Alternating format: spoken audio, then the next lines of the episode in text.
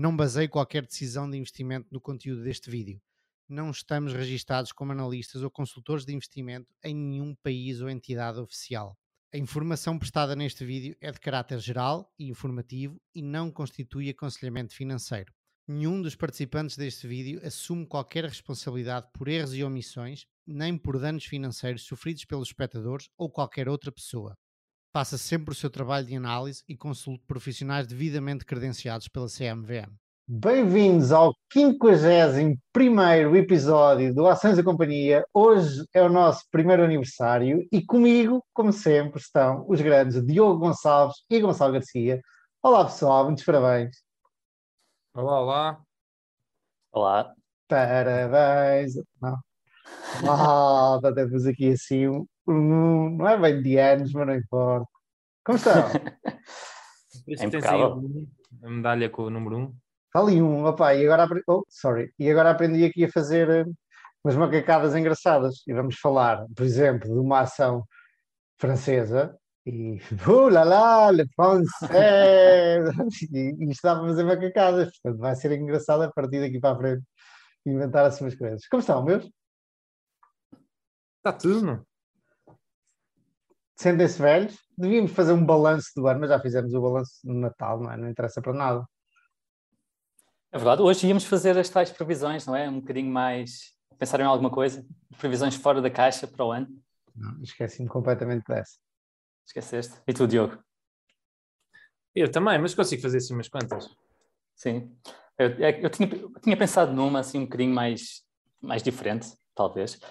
Eh, pá, eu acho que é mais ou menos cons- consensual que as taxas de juros vão subir e que isso terá um impacto nos mercados, certo? Mas eu acho Está que mesmo. Está a ter, ok. E a estimar que isso vai continuar o resto do ano não é assim nada fora da caixa. O que eu acho é que isto vai continuar o resto do ano, mas mesmo assim, mesmo assim, as Big Tech eh, vão ter uma boa performance.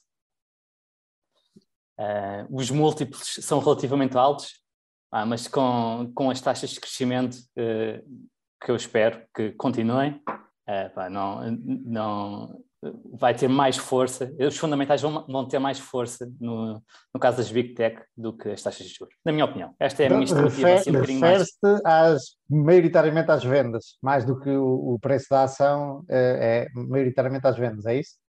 Vendas e cash flow e resultados. Ok. Os fundamentais vão, vão continu- continuar a melhorar bastante e juntar com todo, o- todo o cash que elas estão a gerar e a reinvestir a comprar ações próprias. Ah, eu acho que, que isto terá mais força no preço da ação eh, nos próximos anos, mas a estimativa assim mais concreta seria neste ano. Ninguém para software, especialmente É só um, é só um bitite. Eu acho que é um bom bitite. Ainda no outro estavas a dizer os fundamentais e a distingui-lo do preço da ação, e no outro dia comentámos aqui qualquer coisa, e eu agora li esta semana mais qualquer coisa sobre isso.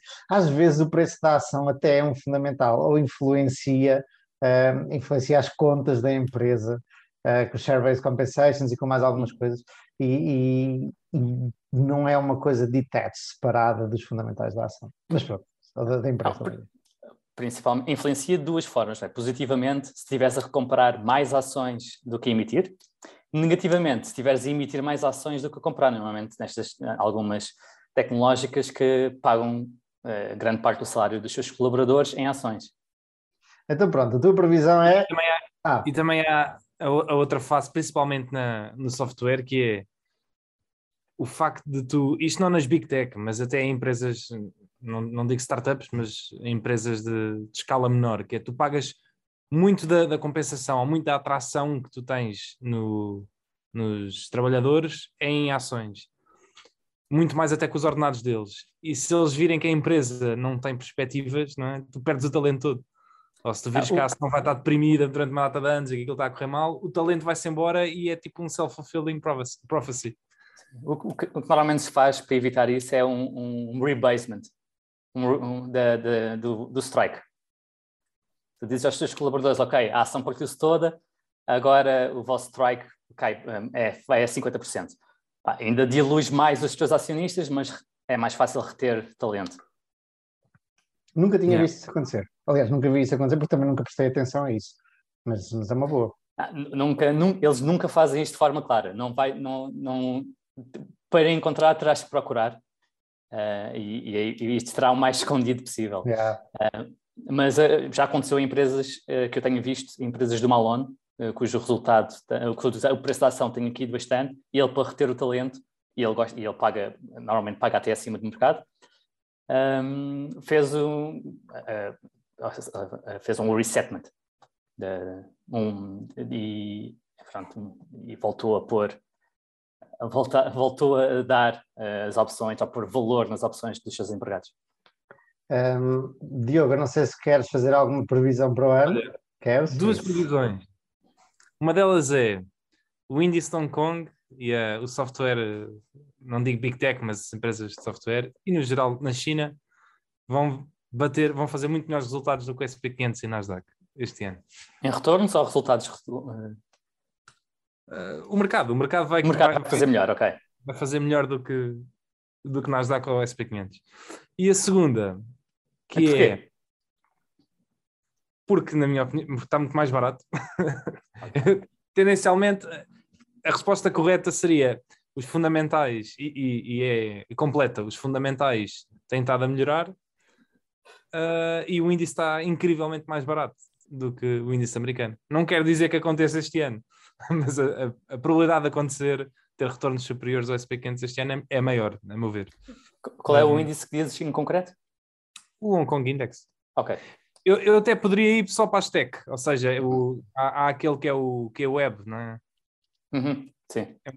O que é web, eu até acho que o que é web ainda vai bater mais o, o Hong Kong Index, Index, mas o Hong Kong Index é mais parecido com, com o SP500, portanto podemos fazer essa. Ok. Vou já essa... aqui pôr no meu, no meu no meu coisa. Calendário. calendário, Mas, já para o calendário. já no dia, no dia em janeiro, uh, rever estimativas dos meus amigos. Eu não vou fazer estimativas Do... nenhumas porque não pensei nisso. Posso, posso fazer no próximo episódio. Episódio 51, não é? Isso. E a segunda, é. que é parecido com o que tu estás a dizer, epá, eu não sei pôr um número nisto, mas eu acho que eu não acredito que as taxas de juros vão subir tanto como algumas pessoas esperam, porque eu acho que a inflação no final do ano vai estar praticamente aos, aos níveis que estava pré-pandemia. Portanto, eu acho que vamos ter inflação abaixo de 2% no final do ano. Okay. ok, então aqui o Diogo a fazer uma grande macro call e agora devíamos ter efeitos de vídeo e de som. Uh! vamos a isso, vamos a isso. Agora, será, escusado será dizer que eu faço zero, eu, não, eu nunca basei nenhum investimento meu nesta macro call, mas pronto. Mas, mas pronto, é, é uma perspectiva, uma ideia que eu tenho. Um, e é isto. Boa, boa. Eh, eu, eu, eu, esqueci-me completamente, não pensei nisso, nem tenho agora nenhuma grande, grande estimativa para fazer ou previsão para fazer para este ano. Um, mas estão coisas a acontecer. Nós ainda não falámos, se calhar falámos um bocadinho no último episódio, na, na, grande rotação de capital. As growth continuam aí, dependendo também de quais é que estamos a falar, mas as, as growth companies também estão aí, continuam a descer, muitas delas, e nós temos, não, não são nada growth, mas há bocado o Gonçalo falou do, do Malone, e temos a QRT, é Curate Retail, a vir por aí abaixo. Quanto é que está a vir abaixo? A última vez que eu vi estava a vir 23% abaixo. QRT é 20, price. 20, 20. Está a 20 agora. 20. A Curate Retail tem o canal QVC, que é o canal de home shopping nos Estados Unidos, e mais alguma coisa, mais alguns canais de home shopping, mas é conhecida por isso. É do, uma das grandes empresas do John Malone, ou uma das pequenas empresas do John Malone, talvez. Um, e, entretanto, queres-nos contar o que é aconteceu, Gonçalo? Hoje, sexta-feira, eh, fizeram um profit warning. Basicamente, uh, estão a fechar as contas do mês, eles vão publicar resultados daqui a um mês, no final de fevereiro, mas já anteciparam uma queda de receitas em relação ao ano passado uh, de 6% e uma queda do um EBITDA ajustado de 20%. E isto ainda excluindo todo o impacto do, do incêndio que tiveram de um centro de distribuição. Anunciaram também que vão, já receberam 100 milhões de, de compensação de seguro relacionado com esse incêndio, uh, mas que ainda não está fechado quais são os gastos todos. Portanto, profit warning uh, numa, numa ação altamente alavancada ah, é, tem, tem impactos agressivos e, portanto, está aqui os 20%. Ela estava baratinha. Eu, eu quero acreditar e nem sequer pensei muito nisto, mas quero acreditar que é algo temporário. Quero acreditar que é algo temporário e hei de olhar para isto e pensar eh, nos próximos dias, porque como quem, quem nos segue sabe que tu és acionista, uh, o, o Diogo não és, pois não, Diogo? Não, não. Uh, eu, eu, já pensei muitas vezes em, em tornar-me acionista e de pensar nisso outra vez durante os próximos dias um, pode ser uma daquelas oportunidades de, opa, de, comprar uma coisa que ainda há uma semana atrás ou há dois dias atrás estava duas ou três vezes free cash flow e hoje eventualmente estará uma, não sabemos também, obviamente, como tu disseste, Gonçalo, o free cash flow pode não estar lá, não é? Uh, mas se for só temporário. Sim, o free cash flow há de estar. A questão é se comprimir demasiado, servirá todo para uh, fazer face à dívida é. e, e, vai pouco para a equity. Uh, mas o que tem acontecido, eu sou acionista desde, basicamente desde o início da pandemia, desde 2020, é que todo o cash flow tem fluído para, para os acionistas via um, dividendos. Portanto, eles já pagaram um, mais do que um terço ao market cap atual, para aí metade, uh, em dividendos no, nos últimos dois anos. Agora, se tem capacidade para continuar a fazer, uh, pagar estes dividendos, essa é a grande questão. Com vendas a cair uh, 6% trimestre, eh, ou melhor, com uh, EBITDA a cair 20% ao ano, não terão, não terão, será muito difícil. Um, se for de facto uma coisa mais temporária, uh, sim. Então é que não sabemos, foi só um profit warning e não saíram os números completos. Entretanto, também agora há pouco tempo, uma das fábricas pegou fogo, uma da parte, uma parte da fábrica. Centro de distribuição. Sei, centro de distribuição, peço desculpa. Pegou não fogo, está incluído nestes resultados, muito provavelmente, não é? Porque aqui, a fábrica pegou fogo dia 18 de dezembro. Eu não sei o que eles diziam que excluíam ou que não excluíam o efeito. Excluíam. Alguém, que excluíam o efeito, ou seja, se incluíssem o efeito ainda era pior a coisa, é isso? Depende muito do, do quão será mitigado pelo, pelos seguros. Uhum.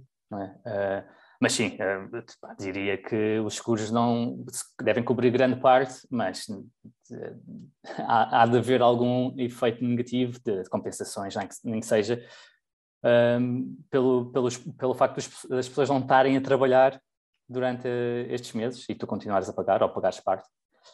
Um, portanto, sim, teoricamente ainda será pior, mas lá está, a surpresa foi o facto de, do EBITDA cair tanto, excluindo este, o que seria de facto um on-off, que é um incêndio num, num, dos principais centros de distribuição. O EBITDA que a empresa curiosamente chama OIBDA, OIBDA, que é Operating Income, um, e curiosamente o John Malone foi, se não o inventor, porque acho que até veio outro gajo antes dele, mas se não o inventor, o grande, grande impulsionador do uso do termo Evita, uh, lá atrás, nos anos 80, será? Por aí, quando o gajo estava a construir o cabo nos Estados Unidos e lhe dava jeito. Um... Era principalmente porque dava jeito de dar visibilidade ao cash que a empresa gerava. E, então, nós agora é muito comum olharmos para o free cash flow, é? mas esquecemos que na altura nem sequer havia um cash flow statement. Yeah só tinhas mesmo o balanço e o PNL, não tinhas a terceira parte do cash flow statement. Portanto, não, ninguém. Ah, aliás, o foco era sobretudo no net income, e porque o Malon não gostava de pagar impostos, tinha depreciações gigantes e, e pronto, e, e, e, não, não, não lhe servia, uh, não era justo analisar as empresas dele olhando só, só para o net profit.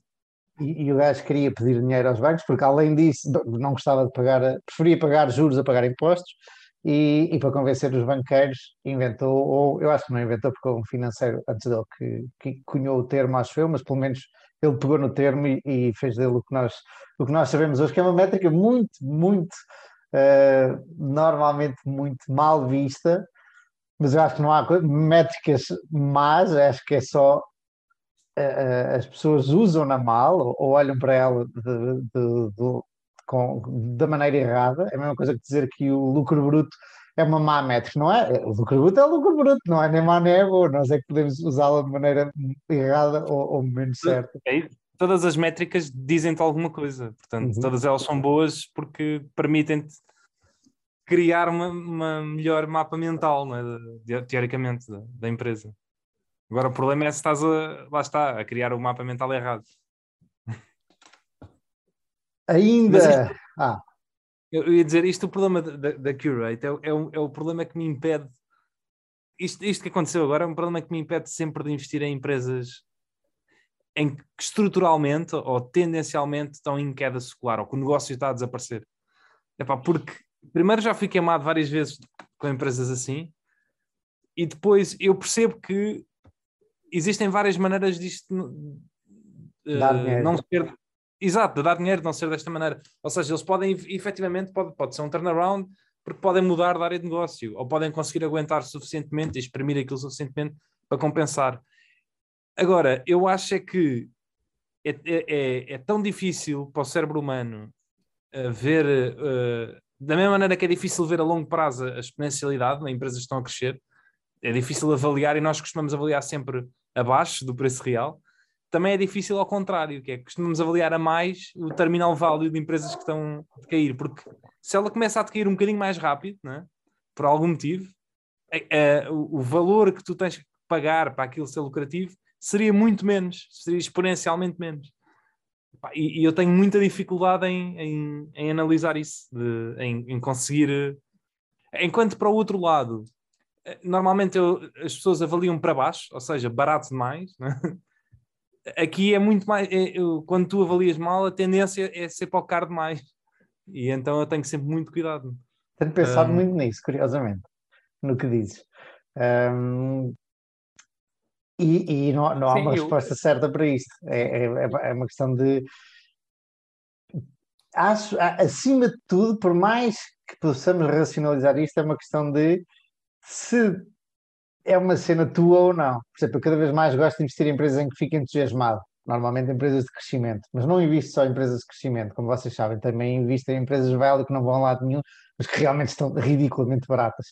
Um, mas dá muito mais gozo investir em empresas em que eu fico entusiasmado, vão crescer e vão ganhar aquele cliente gigante. É muito melhor, eu durmo muito melhor com essas do que com, do que com estas. Diz Gonçalo? Não, ia dizer, para complementar o que, o- o- ou tentar complementar o que o Diogo estava a dizer, hum, é que o tempo é, é desfavorável a estas empresas que são melting ice cube, não é? Portanto, quanto mais tempo passa e tu, eh, eh, a, a tua avaliação precisa estar correta e o tempo não te vai, não te vai safar, não é? Agora, se pagares um múltiplo muito, muito alto por algo que está, está constantemente a crescer e cresce e, e tem uma vantagem competitiva, que ela própria eh, beneficia de- do compounding de eficiências internas ou networking effects ou o que é, até podes pagar um bocadinho mais, só tens é de esperar um bocadinho para, para a tua avaliação eventualmente ser adequada. O crescimento perdoa-te. Perdoa-te. É, é isso. Se estiveres errado, eh, pronto, se esperares mais um bocado, ao menos consegues eh, equilibrar Sim, a- as contas. Exatamente. Se estiveres errado, é a diferença entre teres um, um retorno eh, alto a teres um retorno mais baixo, mas normalmente o retorno é positivo. Aqui, se, eu estiver de facto errado, eh, há uma probabilidade alta do meu, meu retorno ser negativo, é? Independentemente do tempo que eu esperar.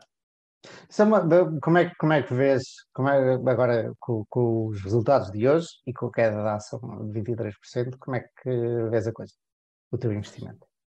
Ah, Curiosamente, eh, com, com, a queda do, com a queda de hoje e com o profit warning, eh, fiquei, tive a fazer as contas e fiquei break-even, considerando também o- todos os dividendos que, que a empresa pagou entretanto.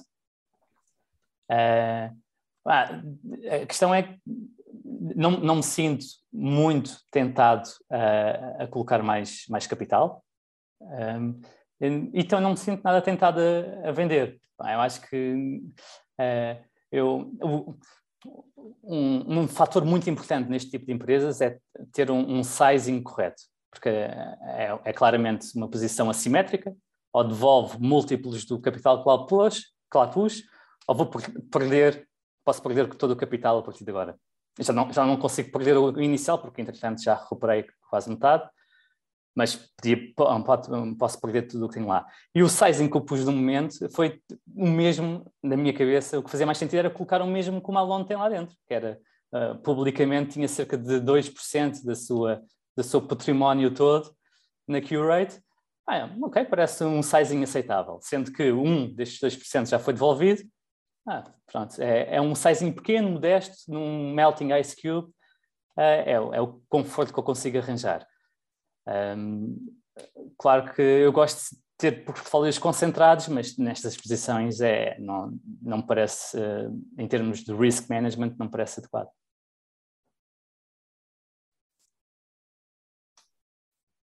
É muito isto.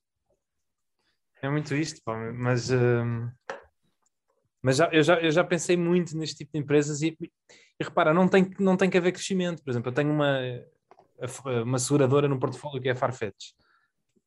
É a, a seguradora à partida não. Farfetch. Farfetch. Farfetch. um, a seguradora à partida não, ela não tem crescimento, ela cresce a inflação, não é? E eventualmente eles conseguem crescer um bocadinho mais se conseguirem uh, estar a, a, a, serem mais eficientes que a concorrência e a conseguir obter mais prémios a um preço razoável. Mas o, o ideal nem é eles crescer, é, é só crescerem se virem que faz sentido crescer, mas eles nem têm muito crescimento. Só que é um negócio que não está em queda, não é? Eu sei que daqui, provavelmente daqui a 10 ou 20 ou 30 anos vai haver seguros como há hoje, não é? é o mais provável é continuar a haver seguros ad eterno. E portanto há esse, esse terminal value não existe, não é? E portanto, imagina que há um ano que a coisa corre um bocadinho pior. Eu, eu não estou à espera que, epá, que a partir daí continue sempre a correr pior, não é? Uh, porque eles têm negócio, o negócio vai existir daqui a 5 anos e daqui a 10 anos. A minha dificuldade é em empresas que têm o, o negócio core em queda, em declínio. Um, e por isso é que eu, por exemplo, tenho dificuldade em, em investir em empresas de tabaco, apesar de eu, de eu, sei, de eu saber que eles têm conseguido uh, compensar a queda porque aumentam os preços e conseguem Durante compensar. 50 anos, que é espetacular. Mas efetivamente estão a perder clientes todos os anos e eu não sei quando é que eles não vão conseguir fazer isso. Estás uhum. a perceber? Imagina, o mercado pode estar a avaliar que eles conseguem porque têm conseguido sempre. E, e, há um ano em que eles não conseguem, e a partir daí, não é?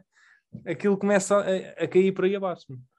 Um, e, e, e, esse é que é o meu problema, porque eu não consigo avaliar, e normalmente nesse tipo de empresas, quando há algum evento, como por exemplo houve agora com o Covid, mas não tem que ser algo desta dimensão, uh, isto acelera tendências, não é? Por exemplo, a Cofina, a empresas que vendem jornais, é? o Covid acelerou a queda secular da venda de jornais.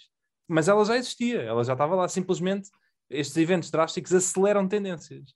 E portanto pode haver qualquer coisa é? que, que acelere uma tendência que seja um choque para, para o sistema e normalmente, quando tu estás em empresas que o negócio está a crescer, porque há uma, uma, uma questão secular de crescimento, isso até é vantajoso para ti. E o contrário é, é, é prejudicial para ti, né? E tu, e tu, isso é um risco, por exemplo, normalmente as pessoas não pensam quando investem nesse tipo de negócios. Ah, porque isto, isto está a cair 2% ao ano, eles lucram X, né? Portanto, à partida, se continuar, mas pode haver algum evento que acelere o processo. e, e, nós estamos sempre a. Um, isso é sempre um risco iminente que pode acontecer. Uh, portanto, é muito, é muito complicado. Eu tenho mesmo dificuldade em, em dormir com, com empresas assim e já perdi dinheiro em várias delas. E por isso é que agora, não, não obstante, obviamente, há pessoas que fazem imenso dinheiro dessa maneira porque sabem exatamente achar o preço, um preço mais válido para, para poder ter retorno aí. Não é, não é o meu, o meu forte, não, não me safo muito nessa área. Mudando de assunto, se quer, o Gonçalo queres continuar?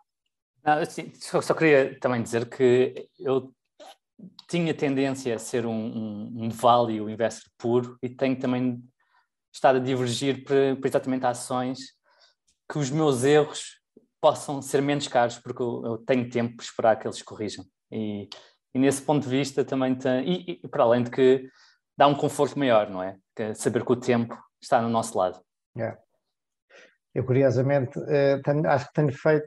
Não sei, eu, eu, às vezes penso que ainda não sei bem onde é, onde é, que me situo no espectro de value, growth, quality, porque consigo investir em. em consigo investir, eu tenho investido no espectro todo, um bocadinho pelo espectro todo, e, eh, mas a verdade é que prefiro sempre empresas que cresçam, fico muito mais entusiasmado, durmo mais tranquilo, uh, mas continuo a investir em empresas de múltiplos baixos, como vocês sabem.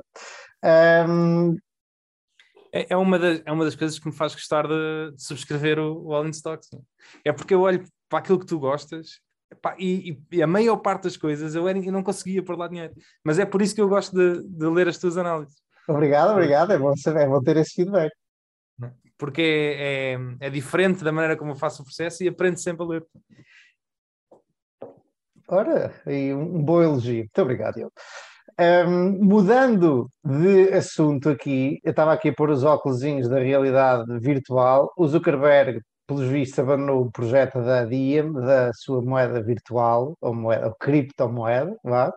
Não tenho mais nada a dizer sobre isto. Se quiserem comentar alguma coisa, é a vossa hora de brilhar. Ah, eu acho que é, que é, incrível, foi principalmente porque os reguladores não aprovaram.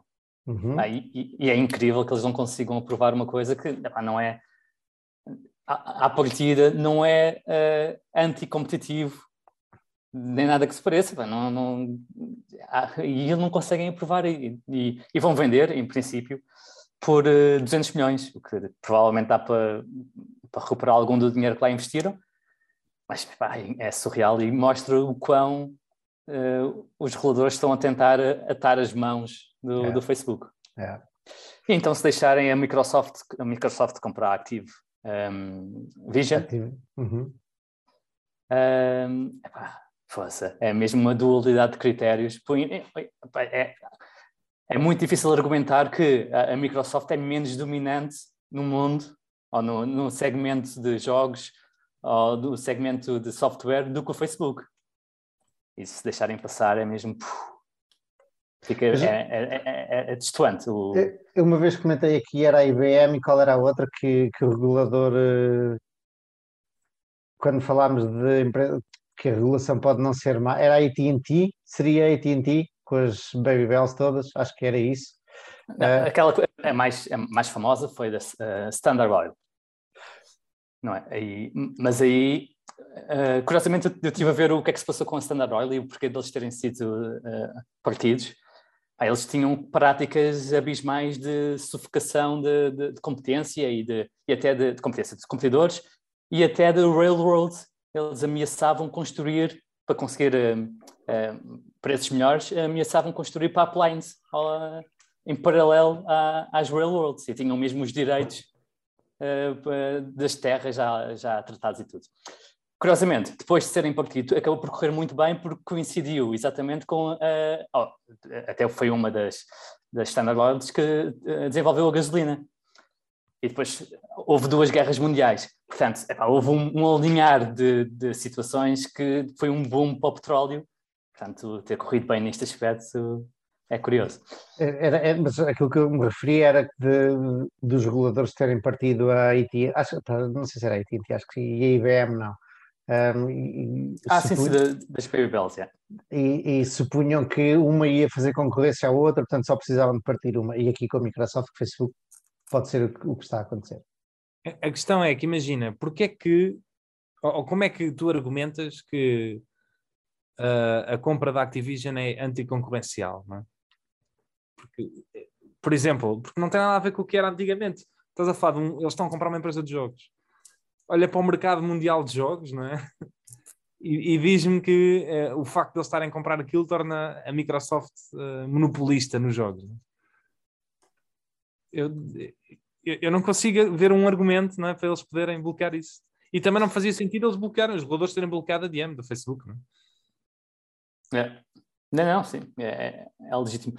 No, no caso do Facebook deve ter sido mais fácil, porque já não era uma compra e, e os reguladores uh, queriam aprovar ou não seriam principalmente a Fed e dar as autorizações bancárias e afins, e, e podem alegar muitas coisas, desde o segredo bancário a, a, a, a, relações especificamente bancárias e ao facto do Facebook não ter uma licença bancária e afins e afins. Era mais fácil bloquear do que será certamente bloquear a, a compra de, um, de uma plataforma de jogos que não é sequer dominante.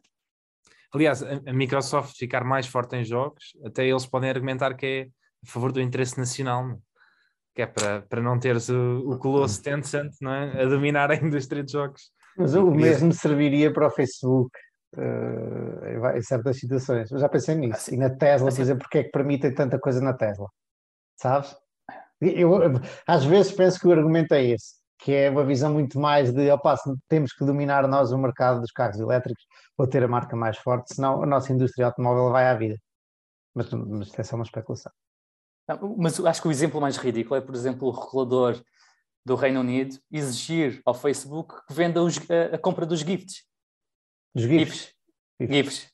É. GIF, da GIF, não Não, não sei para que, é que isso, para que é que servem os GIFs, porque é que o Facebook quis aquilo. Porque, pronto, dá jeito de ter alguns direitos de autor para, para não haver problemas a tu mandares aquelas uh, uh, mini, mini vídeos ou vídeos com os, os GIFs. Ah, mas exigir, não deixar o Facebook comprar isto, pá, é incrível, meu. De forma é que isto, pá, não percebo, de forma é que isto afeta a concorrência de alguma forma. Uh, bom, o argumento era que uh, alguns um, GIFs serviam para fazer publicidade e, e, e pronto, e ainda ia aumentar uh, a percentagem de publicidade que vai via Facebook. Isto é, é muito forçado, na minha opinião. Uh, o que é verdade é que nós não sabemos porque é ou, ou, eu pelo menos não imagino uma grande razão, eventualmente há, há razões que eu, não, que eu desconheço, mas se calhar o, o, o Marco tem, tem truques na manga para isso, eu nunca tinha pensado nessa de publicidade via GIFs, mas se calhar não é uma má ideia. Eu acho que a razão principal é tu controlares mais do que se passa no WhatsApp. Se estiveres a parte dos gifts, controlas mais uma faceta. Eu acho que esse é, é o racional. Aí também comprou isto por 400 milhões. Não é nada. Para a realidade do, para a realidade do Facebook não, não é grande coisa. Bom, e mudando de assunto, vamos até França. Nós falámos, como o Diogo nos alertou ainda agora, de uma empresa que está em declínio. Agora vamos falar de uma empresa que não, ou pelo menos de uma indústria que não está em declínio, que é a indústria dos, das residências assistidas e lar de idosos e da Orpea, que é a líder europeia nestas residências assistidas, lares de idosos, chamem-lhe o que quiserem, e pelos vistos saiu um livro de, com uma investigação que decorreu uns três anos por aí, é que vem a desmontar ou vem a, a, criticar uma quantidade de más práticas praticadas na, nas clínicas, nas residências, nos lares da Orpea, do género de não trocarem as fraldas aos idosos às vezes necessárias, haver racionamento de comida, assim uma quantidade de coisas. Foram três anos de, de procura por parte daquele jornalista e que está a mandar as ações da Orpea também assim um, para baixo. Uh, quanto? Faz a ideia? Vou ver 60%. Assim. 60%? Desde o início do uh, ano. É. Agora está, hoje está a subir 6%, uh, mas isto caiu dos 86 para os 41, portanto, 50 e tal por cento. Sim. Desde o início do ano, então, ainda mais, dos 90 para os 50 e tal por cento. Sim.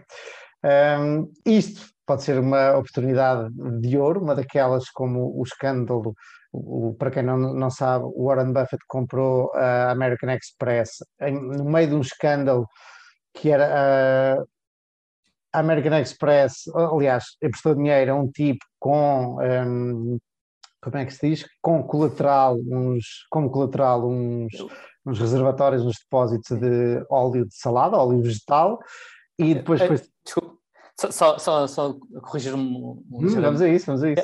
Ele, ele não, ele, a Amex não emprestou dinheiro, garantiu era que os, os reservatórios tinham de facto lá óleo uhum. e com estas garantias quem tinha o óleo usou estas garantias para ir aos bancos e receber o dinheiro com isto como colateral.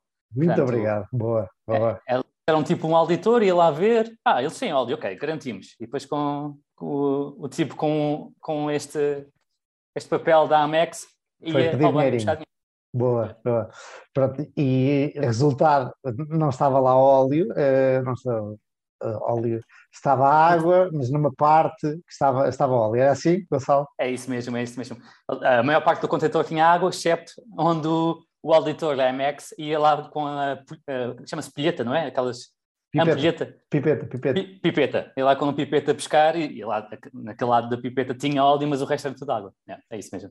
E isso foi um grande escândalo e o Warren Buffett conhecia muito bem a American Express e gostava muito da American Express, decidiu comprar, há ali uma história um bocadinho mais comprida, ele perguntou, tinha montes de gente, montes de pessoas uh, espalhadas a quem, muitos olheiros, a quem perguntou as suas opiniões, se as pessoas continuavam a usar os cartões da American Express ou não, e os cheques da American Express ou não, e pelos vistos sim, ele aproveitou esse, esse momento para comprar a American Express. Este momento da ORP parece que pode ser uma coisa assim, um, eventualmente pode ser maior, o escândalo pode ser maior, porque uh, até estávamos a comentar antes, Até, foi, foi o Macron que veio falar, não? Uh, foi alguém do governo? Bem, o Ministro da Educação. Ministro da Educação? Da Educação ou da Saúde? Da Saúde. Foi um, um ministro que veio falar. Ministro. E o CEO, pelos vistos, foi chamado ao Ministério para prestar contas e, e prestar satisfações.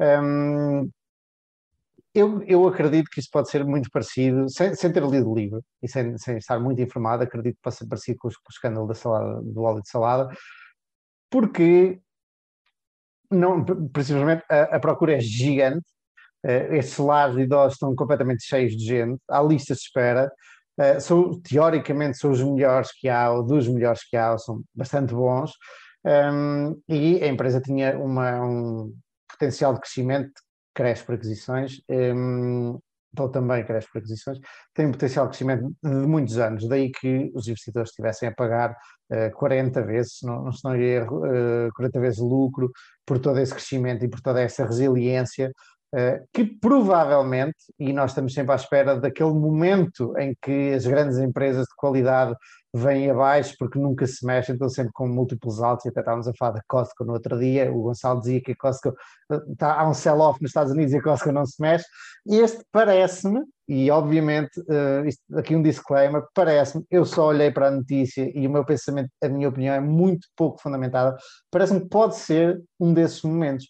Um, eventualmente, como o Diogo dizia também muito bem, pode haver regulação e daí que a Corian e outras estejam a cair porque a regulação pode apertar e de repente veem os seus custos uh, subir.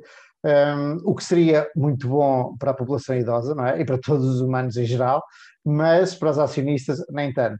Um, mas eventualmente isto pode ser um desses momentos em que, olhando para trás daqui a 10 ou 20 anos, olhamos e dizemos, aí ali é que tinha sido. Não sei se será. Eu, por acaso, tenho muita coisa para dizer sobre isto, porque eu já, já estudei bastante, às duas. Um, e, e não e, e, para já, olha, posso fazer agora uma, uma previsão, que é, eu acho que no final, no final deste ano já não, quase toda a gente vai se esquecer sequer do que é que se passou agora. e acho que ninguém vai estar a falar sobre isto e acho que isto vai ser completamente posto para trás das costas. Um, mas, mas isto para dizer que eu, eu, eu acho que a indústria. Eu tenho aqui duas coisas. Uma delas é, eu, eu acho que a indústria em si, não, na minha opinião, não é uma boa indústria. Né? São empresas que têm poucos. Os retornos sobre o capital são, são baixos, até porque são é. altamente. É de capital intensivo, apesar a Korean e a europeia funcionam de maneira diferente. A europeia basicamente detém quase, não é quase todo, mas muito do, do seu real estate uh, e a, a Korean faz muito mais leasings uh, e, e, tem muito, detém muito menos uh, do real estate. Mas são empresas, no fundo, são empresas de real estate que por cima disso não é, têm um negócio com cuidados. Cuidados, não é? que fazem algum dinheiro, mas que não é, não é extraordinário. Um, e portanto, uh, não são, na minha opinião, não são muito à valorização que estavam, pelo menos, não eram de todo nada atrativas. Uh, a queda, a queda é muito grande. Acho que é possível que elas fiquem bastante atrativas. Um, e eu não sei até que ponto é que possa haver grande. Porque, porque a questão aqui é, é que eu acho que isto vai levantar muita poeira social, mas a verdade é que o governo, por exemplo, francês, precisa quase mais delas do que elas, entre aspas, uh, não vou dizer que precisam do governo, não é? Porque efetivamente um, os Estados europeus não têm capacidade para lidar com o problema dos lares e com o envelhecimento da população, que, que é enorme. E, e, estas empresas têm muito poder nas mãos porque prestam um serviço que, que, que de outra maneira dificilmente iria existir. Uh, portanto, eu acho que tem muito peso em, em qualquer que seja a negociação que venha a surgir daqui. E o outro ponto em relação a isto é o governo, as empresas são francesas e o governo francês está a fazer muito barulho, mas a verdade é que a maior parte do negócio, quer de uma, quer da outra, são internacionais, é? são europeus, mas ou fora da Europa até. Uh, mas a França, apesar de ter um peso grande, eu acho que na Korean, eu acho que na Europeia é, é, é entre 30% a 40%, é 30% do negócio. Uh, epá, são 30% a 40% do negócio. É? Os outros 60% estão fora de França. Ah, e portanto, acho que, acho que a queda de toda é injustificada, na minha opinião. Um, agora, eles são, são lousy business, como eu costumo dizer. O retorno sobre capital é, é muito baixinho, quer numa, quer noutra. Aqui estás, estás a ir pela, pelo re-rate, uma, uma empresa de qualidade em que estás a ir por uma história de, de deep value, à espera que ela se volte a subir para os 30, para os 40 vezes lucros. Yeah. É só que Pois é, o negócio eventualmente pode não mudar nada, a percepção dos investidores é que pode mudar. Isto é outra vez, está a acontecer outra vez, tenho, tenho reparado muito nisto. De um momento para o outro, a percepção dos investidores, que é o que está a acontecer no sell-off dos Estados Unidos, da MedTech e da Growth Companies, uh, um, nós, nós investimos, nós gostamos muito de dizer que investimos baseados em fundamentais, que uh, há aqui muita, estudamos as empresas e tal, mas isto é uma mistura de, de fundamentais com psicologia de mercado. Portanto, o Cup, uma vez estávamos a ver, quando, quando ele esteve em Lisboa, quando eu o conheci, estávamos a, a malhar um gin tónico e ele estava a dizer, pá, isto é um grande jogo e estamos todos a tentar jogar o melhor que conseguimos, mas é um jogo. E, e normalmente não quando eu, eu, pelo menos tinha essa percepção, não, isto não é nenhum jogo, porque há sempre aquela ideia, especialmente em Portugal, que investiga é, é, em empresas cotadas em bolsa é um casino, mas na verdade há muito, estavas a terceiro o nariz, há muito de percepção de, de mercado e psicologia de mercado que dá as valorizações ah, às empresas a ver, a, questão é que eu não faço ideia do que é que o mercado vai, qual é que vai ser a percepção futura das, das pessoas, e portanto isso não pode entrar para a minha, para a minha análise. Eh, eu não posso, até porque normalmente a percepção muda com o preço, não é? O preço Também, uh, yeah. drives the narrative. Pá, não, não vale a pena estar a dizer que uh, pá, daqui a uns anos os investidores vão mudar de opinião. Não, não faço a menor ideia. Eu, não, eu na verdade não faço a menor ideia. Há alturas em que isso joga contra mim, há outras que jogam a meu favor e eu tenho que lidar com isso. Mas eh, a prática é se eu comprar barato, é? Exato. Obviamente, obviamente, que eu faço mais dinheiro se houver um, um re-rating do múltiplo. Mas independentemente de haver ou não haver, não é? se tu comprares uma empresa que tenha grandes retornos sobre capital barata, tu vais ter bons retornos. Agora, se houver re-rate, re-rate ainda melhor para ti. É? Mas isso é algo, isso é algo que não é que entra na minha avaliação, é algo que eu tenho olha, tenho que, tenho que viver com isso, né? tenho que lidar com isso, né? afeta-me, né? não há nada a fazer. Agora, agora não consigo prever o que é que os outros vão, vão achar-me. Eu não consigo é, prever que uh, o pessoal vai delirar com a Tesla e a Tesla continua sempre em máximos absolutos, porque pá, no outro dia vi um tweet de, a dizer que se as ações da Tesla caírem, não é só o dinheiro dela que, que está em jogo, é, é, é a, a crença dela na humanidade porque está a mudar por causa das alterações climáticas e não sei o quê. Pois, eu não consigo, eu não consigo jogar com isso, né?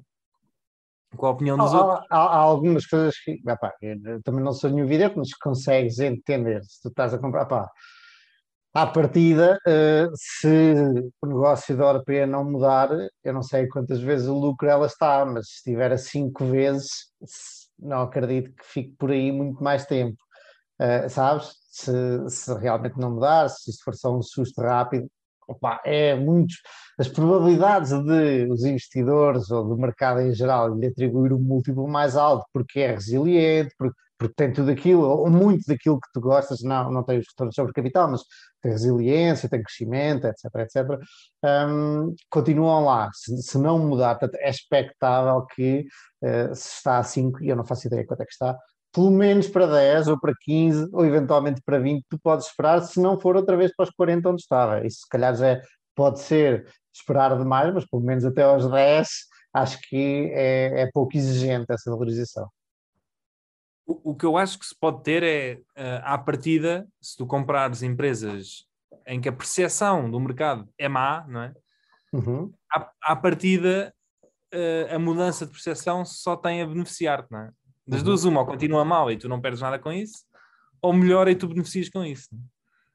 E, e se comprares, ao contrário, é. se comprares empresas que, em que as pessoas adoram, né?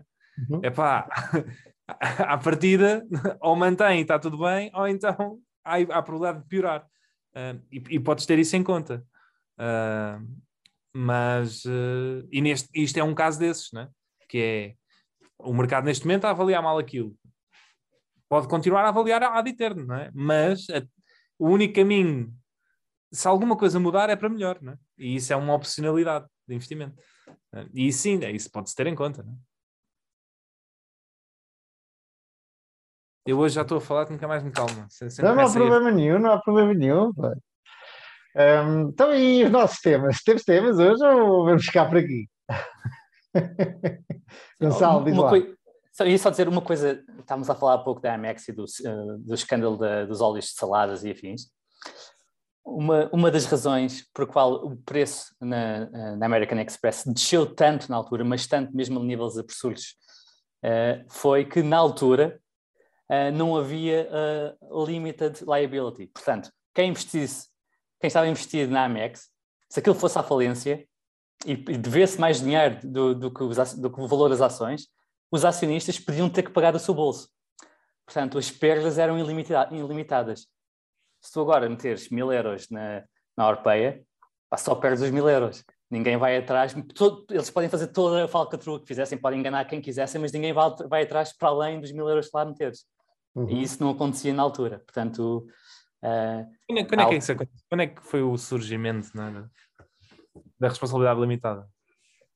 Não sei, não sei qual foi o ano, mas é curioso que que o Buffett tenha sentido eh, o conforto de ter uma exposição ilimitada à IMAX na altura.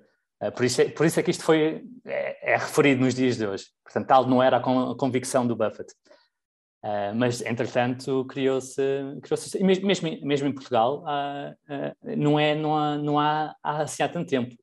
Um, eu lembro-me do meu avô falar que eh, quando criou uma empresa e que de antes é, é, as coisas tinham de ser geridas sobre, sob pena de levar a uma fal- uma falência pessoal e que agora só o máximo pode perder é o dinheiro que tem na empresa.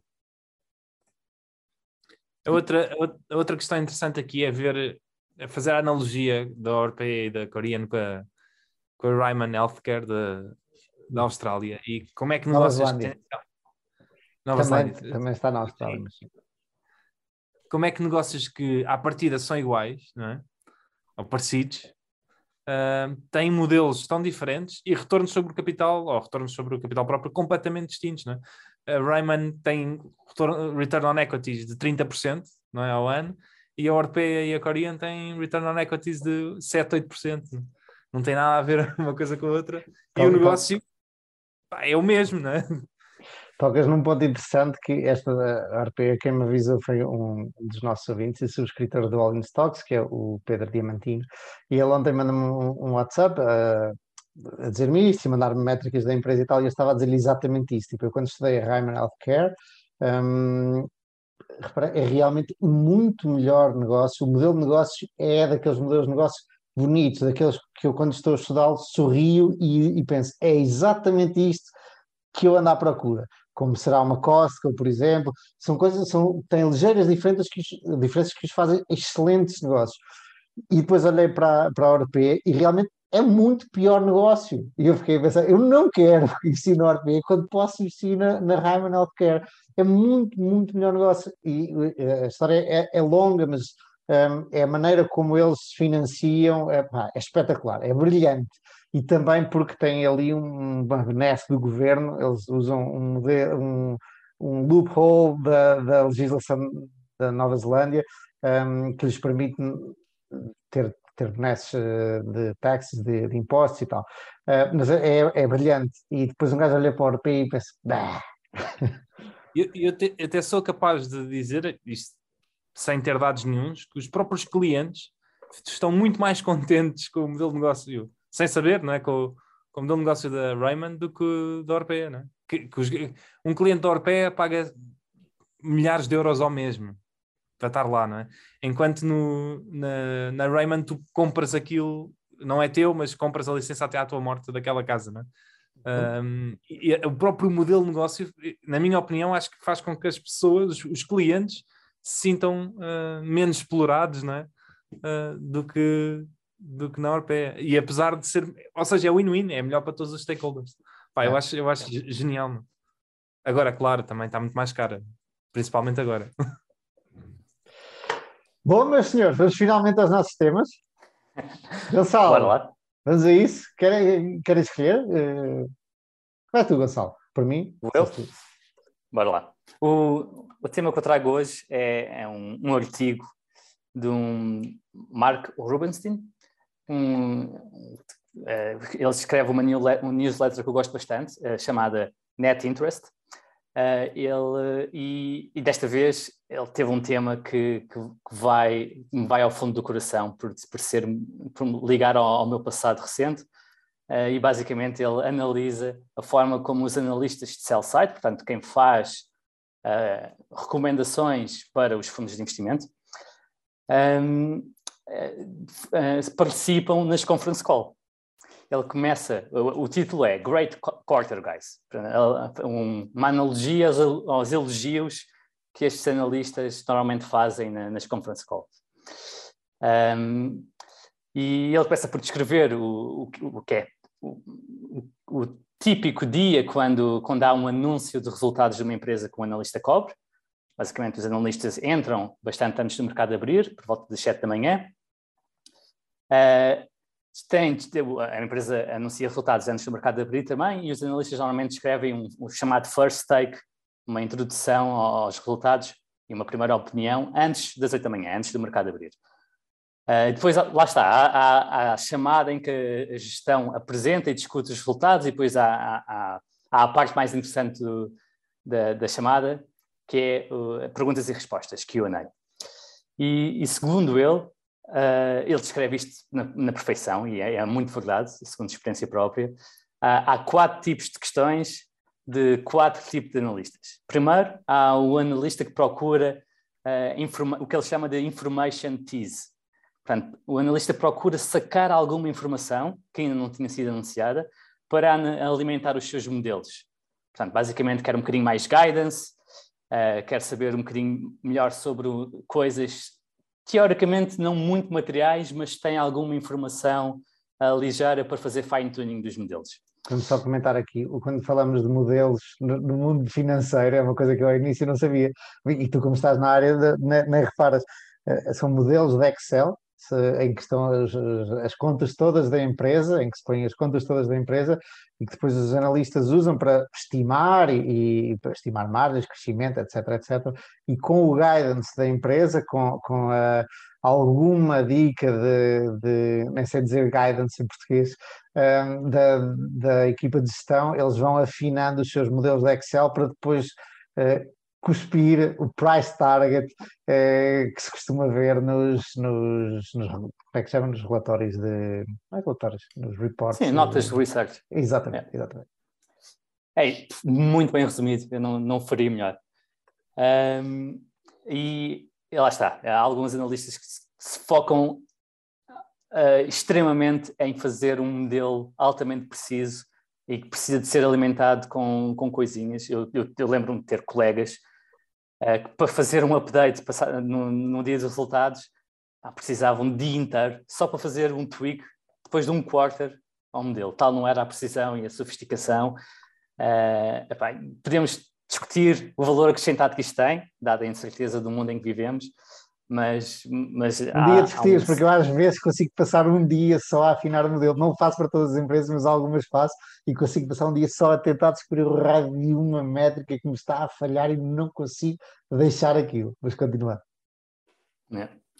Eu, eu, eu, eu tenho vindo de, de uma obsessão por modelos e, e, e por ter um modelo muito, de, muito preciso, mais para um modelo que de, de, big picture que me ajuda a pensar mais sobre a empresa e eu acho que esta mudança tem sido mais favorável do que desfavorável. Uh, há sempre trade-offs, mas a minha percepção é que é mais favorável ter algo mais generalista e menos preciso. Lá está, porque o mundo é tudo menos preciso e, e, e a realidade em que vivemos é só uma das N realidades possíveis. E, e, portanto, o modelo é uma simplificação da realidade. Um, ah, pronto, lá está. Tá, estamos a falar que havia quatro tipos de questões. A primeira, o analista que procura o information tease. A segunda, o analista que, basicamente uh, elogia a gestão, portanto diz great quarter, uh, ou muitas vezes diz algo mais subtil. Portanto, nomeadamente, ele dá o exemplo de um analista que disse uh, numa conferência call recente na, na Morgan Stanley, disse, olhando para o último slide, penso vocês apresentavam, apresentaram ótimos objetivos, ótimos, ótima guidance. Portanto, isto é um elogio um bocadinho mais mais eu, isto, isto faz todo o sentido no nível de, de incentivos, não é? Porque uma, um, a, a, principal fonte de rendimentos dos bancos de investimento nos dias de hoje, portanto, os bancos para os quais estes analistas trabalham, é fazer negócio com as empresas, é colocar a próxima uh, emissão obrigacionista, é, é ganhar FIIs de M&A, portanto, é muito importante manter uma relação de cordialidade, portanto, estes elogios funcionam, funcionam bem, é? Há incentivo ao analista a fazer isso. Parece é um, um, um ambo-cujo quando se faz uma coisa destas. Um, outra. Um, e depois ele fala bastante sobre um analista em particular chamado Mike Mayo, um analista do Wells Fargo, e, e que são especialistas em, em, fazer as questões mais cruciais e mais sensíveis. E ele dá três exemplos recentes que eu achei, muito, achei espetaculares. Por exemplo, perguntou ao CEO da Morgan Stanley quanto tempo é que o CEO uh, eh, pensava manter-se como CEO. Ah, basicamente perguntando, tá, quanto tempo é que vais ficar? Um, perguntou a CEO do City, pá, depois de vocês fazerem essas vendas todas, quem é que será o City? Que empresa, que empresa é que vai restar?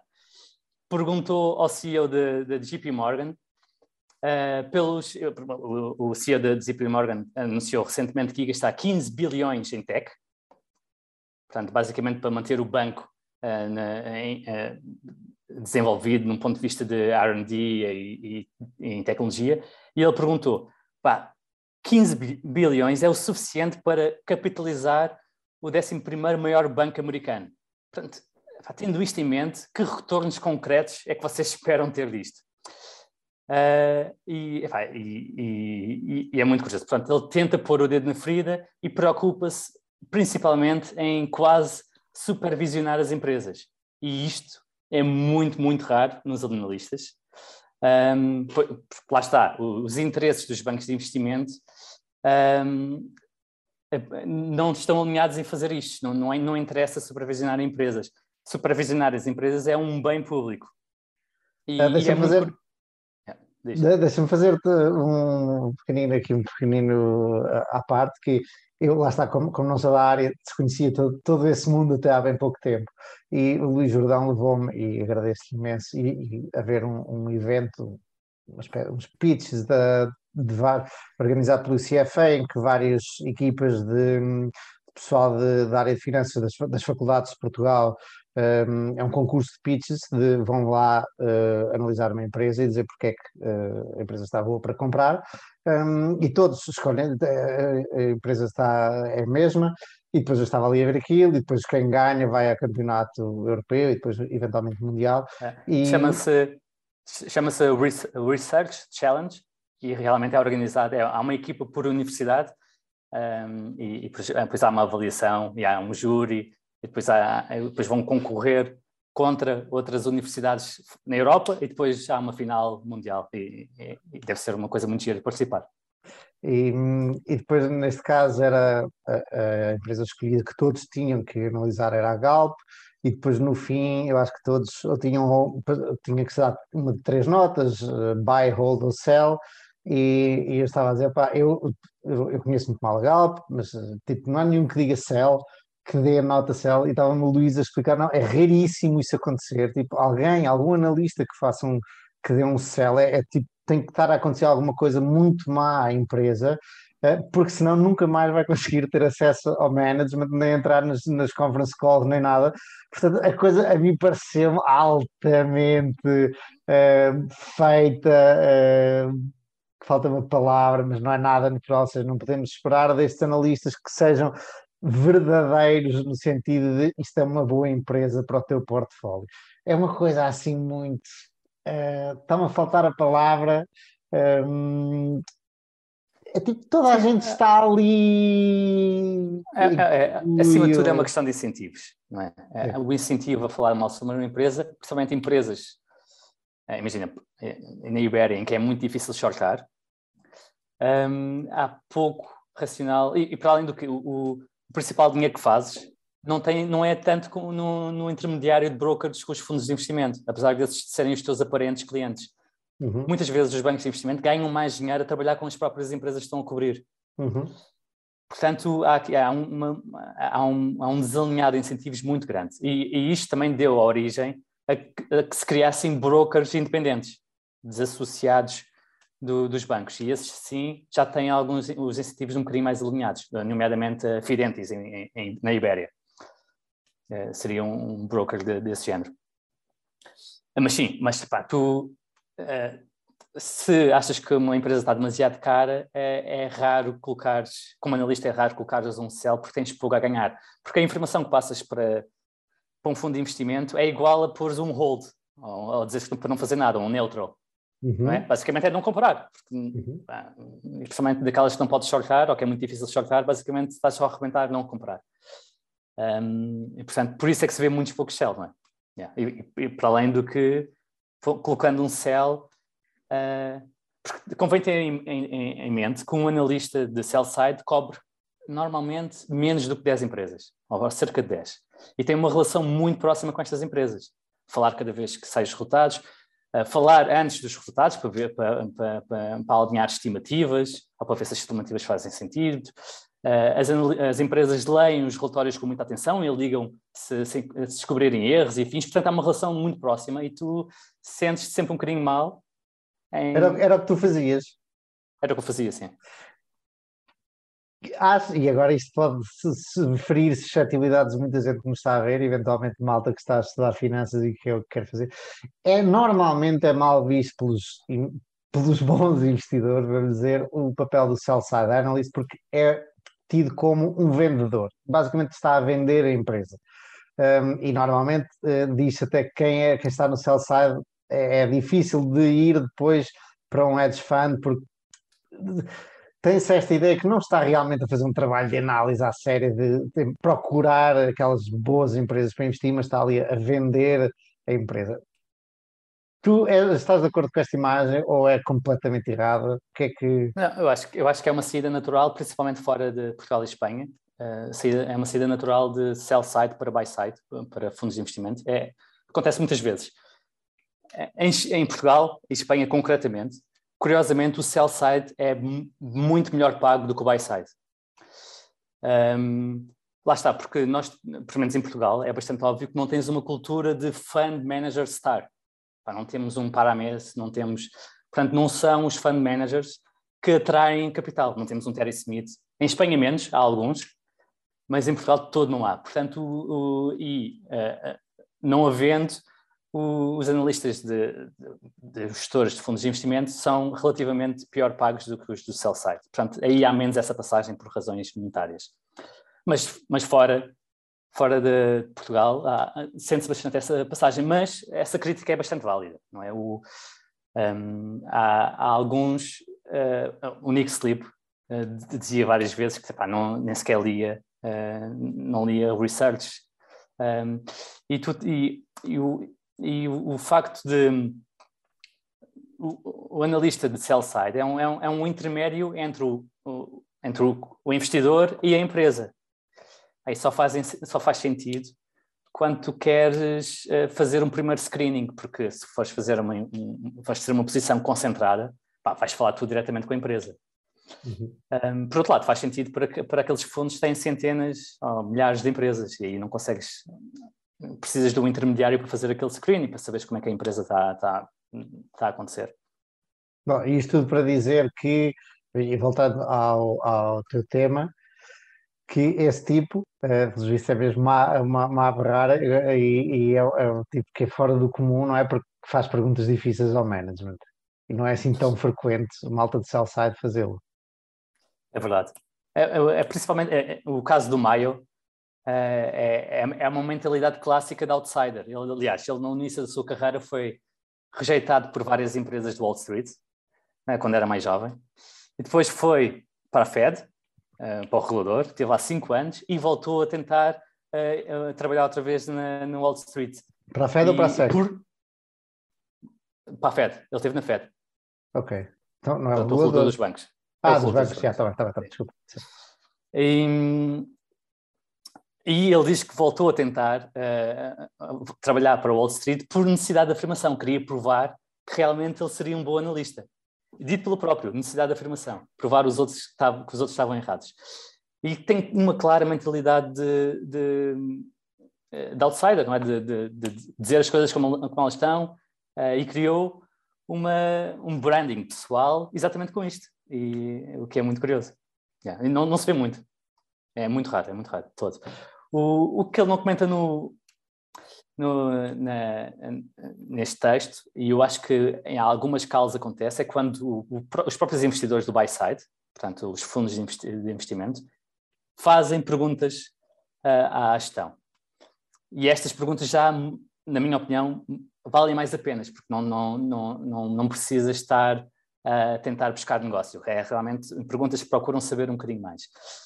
Um, mas isto também acontece pouco porque estes investidores não querem dar a conhecer o seu racional de estar investidos, ou ponderar investir na empresa, aos demais investidores. Portanto, têm menos interesse em torná-lo público e podem ligar privadamente, uh, de forma privada. Um, acontece outras vezes, em quando não gostam de uma determinada a, atitude da gestão. Eu lembro-me, por exemplo, quando a EDP tentou comprar, fazer um buyout da EDPR, a Capital, uh, que era um acionista que tinha para aí 5% da EDPR, ligou na conference call uh, epá, e uh, claramente muito, muito aborrecidos de, do preço ser tão baixo. E, pá, e, e foi e, a EDP de tal forma ressentiu que as, as conference calls seguintes não tinham a possibilidade de tu entrares em direto e, e fazer perguntas. Portanto, o, o, sistema, o sistema não está feito, está feito para que nem a malta do, do sell side, nem a malta do buy side faça as perguntas difíceis e ponha, uh, e ponha o dedo na ferida, não é? Exatamente, é verdade. Acontece muito raramente. E, e, há muitas formas das empresas controlarem isto. Por exemplo, se tiverem muitas calls, muitas, muitas pessoas a quererem fazer perguntas, podem selecionar os analistas que normalmente fazem perguntas mais fáceis. E depois dizem, ah, agora não temos tempo para mais, qualquer outra questão, por favor, entre em contato connosco. É? Há muitas formas de, das empresas se protegerem. O que é pena, o que é pena. E daí aquela expressão, meu, que é eu, aí agora vou dizer mal, mas tem a ver com eh, se vias um rato na cozinha ou uma barata, não é? já sabes que não, não é só uma que ele está repleto, não é? Um, e tem muito a ver com na vida, não é só as empresas, mas é as empresas e as pessoas. O, o, o que tu vês é sempre aquilo que eles querem que tu vejas, que tu vejas e é as partes bonitas, não é? Toda a gente, todas as empresas tentam esconder as coisas menos boas. Um, e portanto é sempre muito complicado em tudo o que tu fazes. Uh, tens de ter sempre esse, esse ceticismo e essa, e, e, essa ideia de que os podres não é, é muito raro uma empresa mostrar os podres e ser muito cândido com as coisas e, e, e, normalmente tentam sempre dar a volta para tentar pôr uma imagem bonitinha. Tipo quando um trimestre corre mal, eles apresentam os dados do ano em vez do trimestre, não é? é. Memória. Exato. É... Fogo, odeio quando isso acontece e agora encontrei outra assim, pá. Fico triste quando isso acontece. Um, um, exemplo em que isso não acontece é a Berkshire, não é? que eles até quase começam, ou pelo menos o Buffett começa a carta por dizer normalmente os erros que fez ao longo do ano, ao longo das últimas décadas, e não dá tanta atenção àquilo que correu bem. E, mas uma coisa que eu, para além de ter sido analista de sell side de equity, também fui uh, uh, analista de crédito portanto, com muito, um enfoque sobretudo ao downside e trabalhar mesmo para um banco a, a analisar a exposição do risco. E uma das coisas que lembro perfeitamente de me ensinarem logo nos primeiros dias é que quando uma empresa, no final de ano, tem um, uma, eh, uma situação eh, de balanço que te pareça má e altamente alavancada, tens de assumir que isto é o melhor que eles conseguiram apresentar. Portanto, a realidade é bastante pior do que isto. Portanto, quando tu achas que isto está alavancado, epá, assume que está muito pior, porque isto é fotografia de final de ano. Eles fizeram o melhor possível para chegar ao último dia do ano e apresentar a melhor fotografia possível. A não ser que estejam a recomprar ações.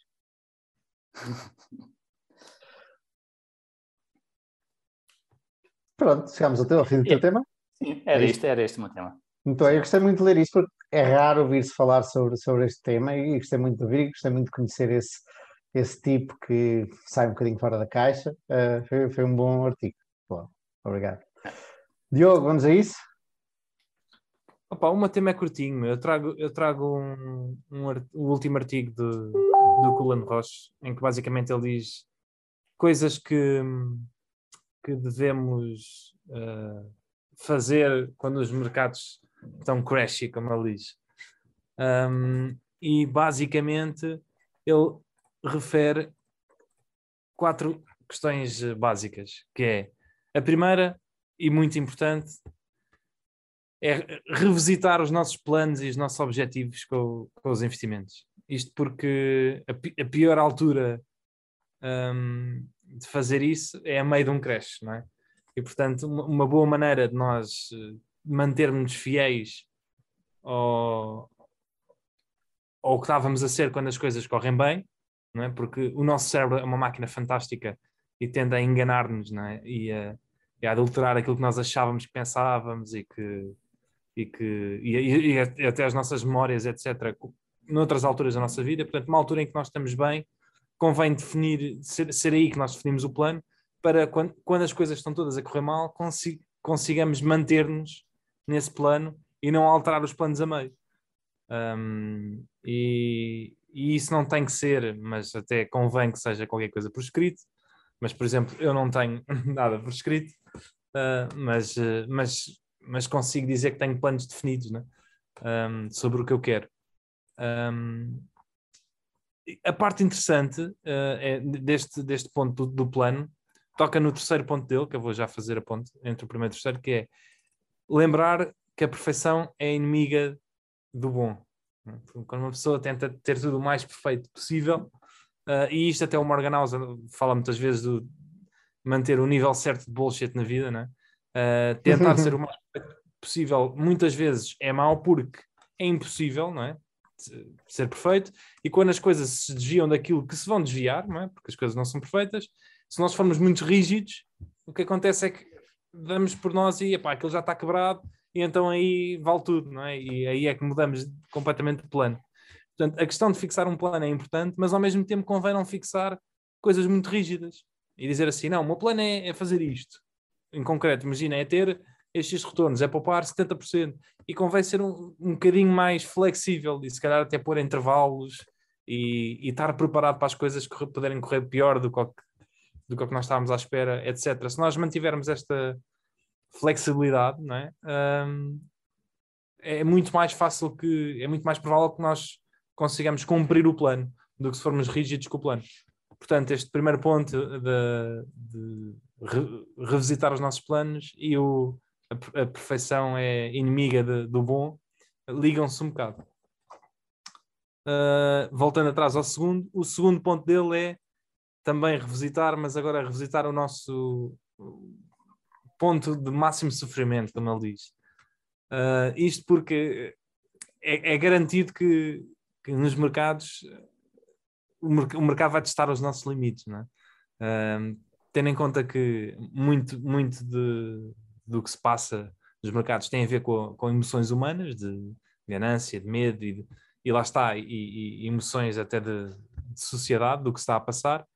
Um, o que vai acontecer mais tarde ou mais cedo é que o mercado testa esse, de, de ambos os lados, testa-nos essas emoções, e quando nós achamos que as coisas não podem ir pior, elas vão pior, e, e vice-versa. Não? É? O, o Peter Lynch tinha aquela expressão que uh, eu, nem sei traduzir isto, mas it's always uh, it's, it's always darker before the pitch black, né? Eu nem sei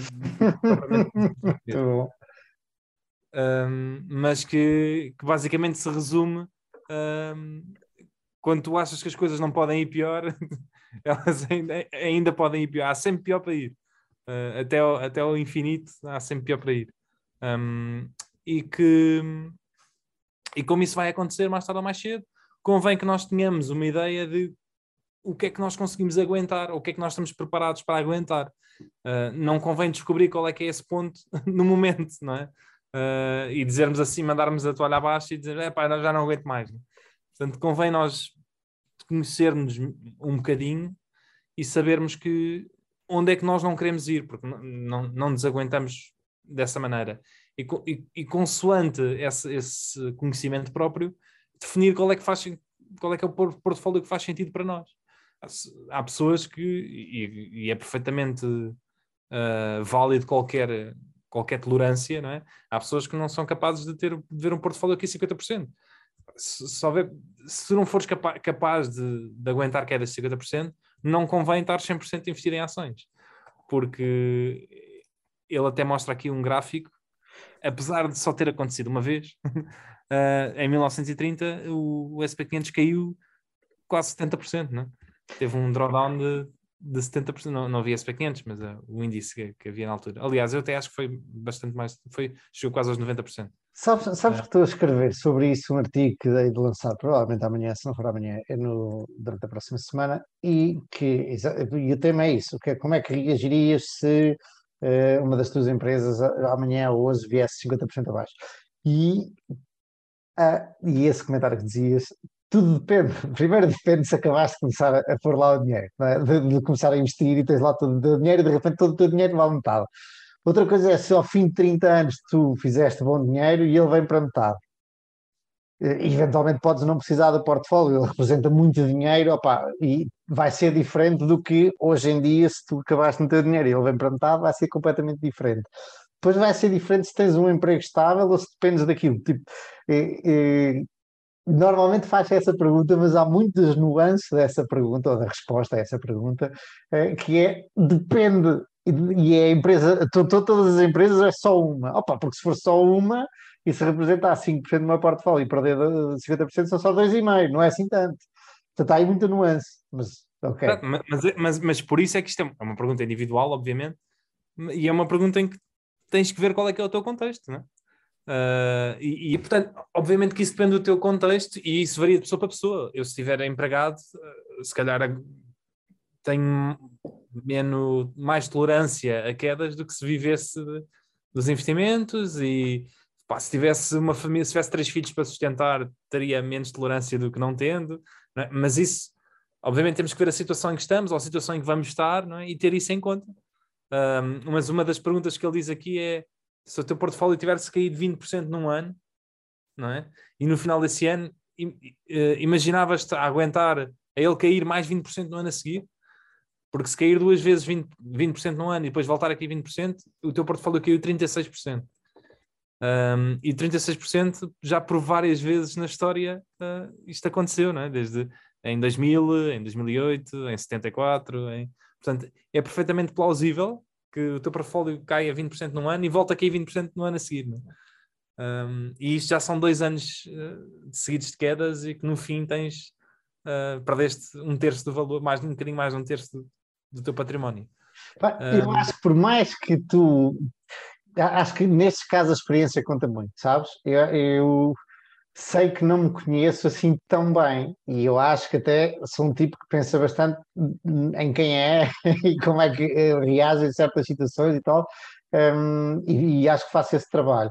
Mas acho que só quando lá estiver, e, to, e obviamente todas as crises e todas as crises são diferentes, mas a experiência nisso acho que conta muito. Se tu tiveres passado por dois ou três ou quatro, que não há assim tantos, não é? Mas um, creches fortes uh, ou crises, tu vais ter uh, uma calma e vais conhecer muito mais do que agora pôs-te a imaginar como será quando simplesmente só viveste um grande double market até agora, não é? Que, não, na verdade vimos um crash ano passado, é verdade. Uh, mas, mas... mas foi, um, foi, um, flash crash que ele nem, nem, deu tempo quase para por acaso consegui fazer umas compritas, mas nem deu tempo para fazer muita coisa. Um, mas sim, claramente, claramente. E, e a verdade é que não é possível, obviamente, uh, termos a certeza de tudo, mas acho que devemos sempre, na via das dúvidas, por, colocar-nos um bocadinho mais na cautela é? do, do, que, do que não. Um, porque lá está, mais uma vez, os mercados vão testar-nos. É? Uh, vai haver alturas em que tudo parece que está a colapsar é? e, e que, é, que, é, que é muito difícil manter as emoções controladas. E pronto, isto volta para o, quarto, para o quarto e último ponto que ele diz, que é falar sobre, sobre o assunto, que é, eh, as pessoas normalmente não gostam de falar de temas monetários, é? é? muito raro, uh, e mesmo quando se fala, uh, normalmente as pessoas falam das, das coisas boas e, e, e, falam quando as coisas correm bem, e ainda menos falam se as coisas correm mal. Um, e, e uma das coisas boas é quando as coisas estão a correr mal, é falar sobre isso, porque isso ajuda-nos a, a criar também uma estabilidade emocional. Uh, e, e, principalmente em épocas de, de creches e de quedas grandes, porque uh, o facto de as coisas não estão só a correr mal a nós, estão a correr a muitas pessoas, e falar sobre isso às outras pessoas e, e conseguir dialogar abertamente sobre o que está a passar, pode nos ajudar a ser a, termos mais tolerância e a vermos as coisas não tão dramaticamente e a conseguir uh, ser mais racional sobre o assunto. Um, e eu acho muito importante este, este último ponto de falar sobre o assunto, uh, porque acho que quando as coisas estão a correr mal e quando nós estamos estressados e estamos nervosos e estamos em pânico, etc., tendemos, tendemos a ruminar muito e a ficar muito presos na cabeça, não é? Um, e, e, falar uh, ajuda a libertar um bocado esses medos, alguns até irracionais, mas que depois acabamos por estar ali constantemente a, a pensar sobre eles. Uh, Há coisas muito... que uma pessoa diz de qualquer coisa, se tu estiveste a ruminar um assunto qualquer durante de tempo, estiveste a formar uma opinião que está, esteve sempre na tua cabeça, na, na, aqui na caixa de ressonância, e uma pessoa diz, tu comentas isso, uma pessoa diz de qualquer coisa, e uma coisa muito simples, do género, outra perspectiva, ou uma pergunta que te fazem, uma coisa muito simples, de repente, uau, como é que eu não pensei nisto? Ou de repente tira-te tira o chão e, e, e faz-te pensar de outra maneira e faz-te pensar, uau. Uh, e, e, lá está, é, é importante essa história de, de, conversar com outras pessoas, mas é difícil, é difícil porque tu tens que admitir as tuas fraquezas. Um, e voltamos à psicologia, ah, eu gosto muito disto. Uh, tens que admitir as tuas fraquezas e as pessoas não gostam de admitir as fraquezas. Vou-te dar um exemplo. Eu deixei de beber álcool porque senti que já estava a exagerar e eu tenho tendência um, a viciar-me em coisas, e, e expliquei isto. No outro dia, uma mesa de amigos, estávamos todos a almoçar, e há um amigo meu que está ao lado e que diz: Tem, consegue? E dizes isso assim na boa, tipo, uh, ou seja, era uma coisa, era uma vulnerabilidade minha. Eu sentia que estava a ficar alcoólico. Há muita gente a beber o mesmo que eu estava a beber, que não, que não é alcoólico, não se considera alcoólico, mas a mim estava-me a chatear a minha vida. E estava, estava a incomodar certos, certos pontos da minha vida, certos aspectos. E eu digo isto abertamente, e digo isto aqui para o YouTube e para a malta que nos ouve. E ele fica assim, tu, tu dizes isso assim, abertamente, tipo, não, é, é engraçado como não tens vergonha disso. Eu estava, não tenho que ter vergonha nenhuma disso, pá, isto ajuda-me, porque de repente ouço feedback de outra pessoa, ou uh, alguém partilha uma, uma, uma, situação parecida e eu não estou tão sozinho, ou qualquer coisa. Um, e é muito difícil fazer isto, e eu fiz isto com isto que estava, que estava tranquilo, com isto dizer isto, mas se calhar com outros assuntos, com outros aspectos da minha vida, não, não o digo assim tão abertamente. Um, pronto, é isso. Sim, sim, sim. E, e na por cima com o álcool, que eu acho que eu, eu, sou. Tenho a ideia que há uma, uma espécie de alcoolismo social muito grande. Né? Uh, eu acho que a maior parte das pessoas é viciada em álcool. Uh, não diga, eu não, eu não tenho dados. dizer, a maior parte. Eu, eu, eu, não tenho dados para dizer a maior parte das pessoas, mas há muita gente viciada em álcool. E, pá, e, e é aquela história de basta, basta pensar já e eu falo por mim, há, qual é que foi a minha última semana que eu tive sem beber alguma coisa de álcool? E é raríssimo de encontrar, não é? Agora, o, problema é se isso não te afeta nada do dia a dia, não é um problema, não é? Claro. A questão é quando começa a afetar e, e aí, é, aí é, que já, é que já é disfuncional. Mas eu, eu acho que então com o álcool é muito difícil porque há esse alcoolismo social muito grande, é? Onde quer que tu vás, uh, és incentivado a beber, não é? Uhum. Portanto, torna as coisas mais complicadas. Uh, mas sim, não, não, não acho que, eu acho que as pessoas devem abertamente falar de. É muito mais fácil resolver os teus problemas quando falas abertamente deles, de, de, das tuas fraquezas, do que se, se guardares tudo para ti. Um, e só que as pessoas, por algum motivo, tentam proteger uma espécie de imagem, não é? Uhum. Uh, mas por outro lado, se tu pensares, até mas até ganha, na minha opinião, até tens uma certa imagem uh, positiva em, em seres capaz de admitir publicamente os teus defeitos, né? Até há uma certa. Aquela pessoa tem. É uma pessoa confiante nela, uma pessoa que enfrenta as coisas, enfrenta os problemas, etc. É que muitas vezes não. A vulnerabilidade é vista, é, é vista às vezes como bom e muitas vezes como mau. E é difícil admitir, especialmente ao início. Muitas vezes é difícil de admitir para ti próprio e há assim um início. Mas depois de o fazeres, e nós ouvimos, e, e esses grandes investidores, pensadores, por exemplo, Charlie Munger é um deles, que diz que destrói as suas melhores ideias. É, é um bom investidor porque todos os anos destrói as suas melhores ideias. E são bons chavões, mas na realidade é espetacular quando começas realmente a analisar-te e a dizer eu, tenho que melhorar aqui e ouvir as pessoas que estão à tua volta. E quando começas a melhorar, eu acho que já tenho melhorado bastantes coisas na minha vida ultimamente, eh, começas a sentir que eu sou capaz, deixa cá ver o que, é, o que é que mais eu sou capaz, como é que eu posso melhorar este aspecto, e aquele e o outro. Ao início é muito difícil admitir que temos que melhorar alguma coisa. Bom, continua, voltando ao teu tema. Não, fechando, é isto, está fechado o meu tema, é isto, é quatro, estes quatro pontos para para rever em alturas de, de crise e de creche. Uh, e podemos fechar, fechar o meu tema aqui. Agora. Estavas a dizer em off, exatamente. Mas olha, só no, ainda nos, nos, quatro pontos, e tu falaste num que eu tenho pensado alguma coisa sobre ele, que é o, o, o ponto de um, maximum pain point, é? o, o, ponto de uh, uh, dor máxima uh, em termos de portfólio. Qual é que seria esse ponto para ti? Já pensaste sobre ele? Não. Não faço a menor ideia. Um, a, a, verdade é que no, no pico de 2020, não é? do, do crash de, de Covid, hum. eu sou capaz de ter estado para aí com. Eu, eu, agora não faço ideia, tenho que ir rever, mas com, para aí, com uma queda de top de, do meu portfólio até ao, ao, mais baixo de tudo, pelo menos 40%. Uh, ah, e, e, tinha empresas como a MTY Food, que já falámos aqui várias vezes, caiu 70%. Um, e na altura eu acho que me portei uh, bastante bem, uh, nunca tendo vivido uma experiência desse género. Um, mas, por exemplo, o, o, capital com que eu tenho neste momento e o que eu tinha na altura é completamente diferente em termos de. Porque não, tinha, não tinhas investido ainda ou não tinha dado a, a, a, coisa. Como é que chama?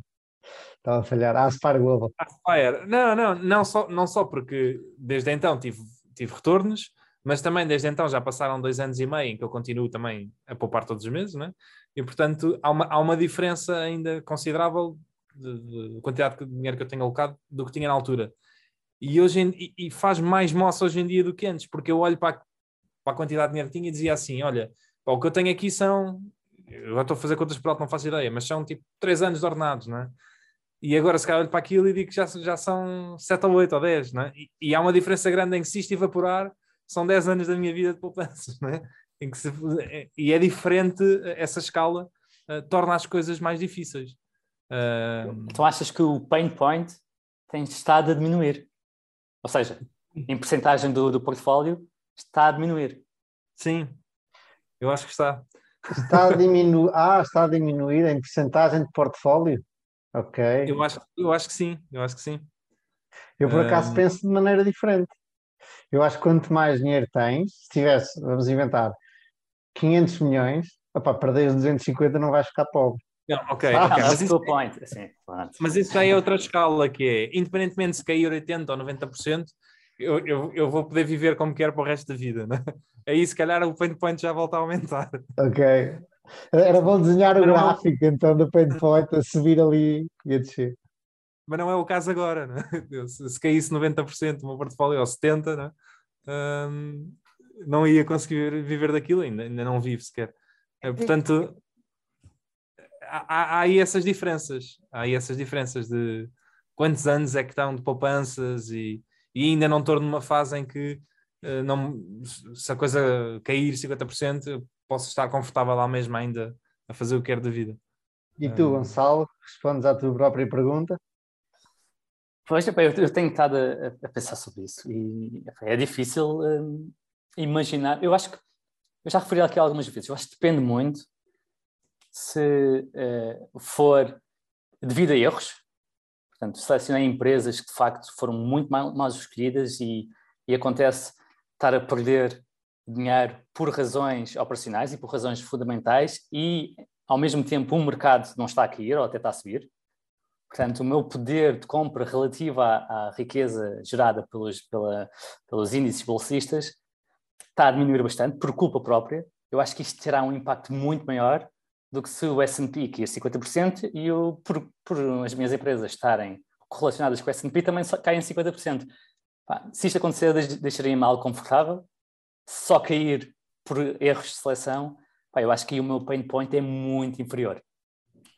Mas aí também, é, também porque há uma ideia, não é, de que o SP500 vai estar sempre a subir, não é? E portanto, se há uma queda generalizada no mercado, é porque está tudo a ficar mais barato, mas há de compensar no futuro. É. Mas, isso, mas isso nem tem que ser, não é? Apesar de também acreditar nisso, não é? Podes simplesmente ter um caso tipo o Nikkei, não é? Em que caiu 50% e dá 30 anos, 50% abaixo do, do que estava. Um, Sim, mas eu acho acredito... que é mais, é mais pelo aquilo que. Inf... Desculpa, é mais pelo aquilo que infere sobre a minha capacidade de selecionar empresas.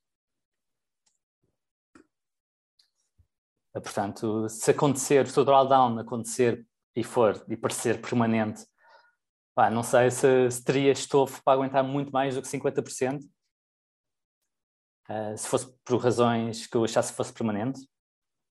Um, uh, se for uma correção de mercado, pá, acho que é, é, mais fácil.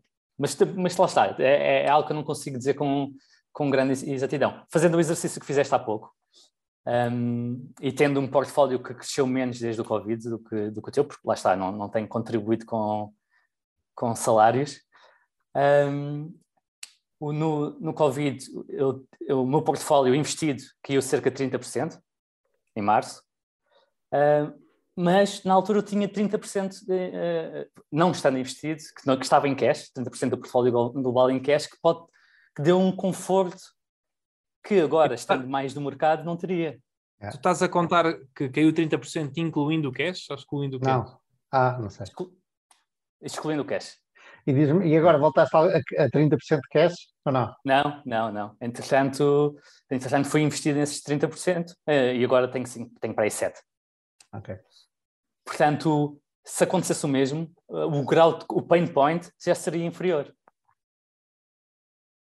Yeah. É, é, algo que eu tenho estado a pensar. Uh, mas, mas pronto, o, o uh, pá, mas muito mais do que 50% seria realmente seria realmente deixaria-me muito desconfortável. Agoniante. Agoniante. agora, agora, coisas como claro, coisas como está a acontecer este mês. Um, uh, em que, que algum, eh, deixam algum desconforto, mas é completamente, pelo menos para mim, completamente suportável. Eu vejo o S&P está a cair 10%, o meu portfólio na generalidade está a cair 4%, pá, é mais um mês.